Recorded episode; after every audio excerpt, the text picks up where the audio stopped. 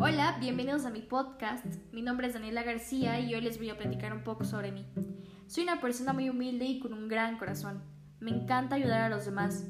Tengo una excelente autoestima ya que habitualmente trato de hacer las cosas o actividades que me gustan y por supuesto que me hagan feliz.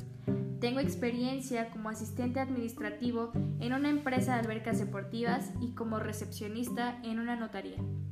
Quiero seguir trabajando como administradora con la intención de seguir desarrollando nuevas habilidades y capacidades que me permitan lograr todos mis objetivos, tanto profesionales como personales. Siendo una persona dedicada y competitiva y que a través de estrategias de aprendizaje me ayudan a mejorar mi desarrollo continuo. En conclusión, Daniela García es una persona apasionada por lo que hace. Y dime tú, ¿qué opinas de ella?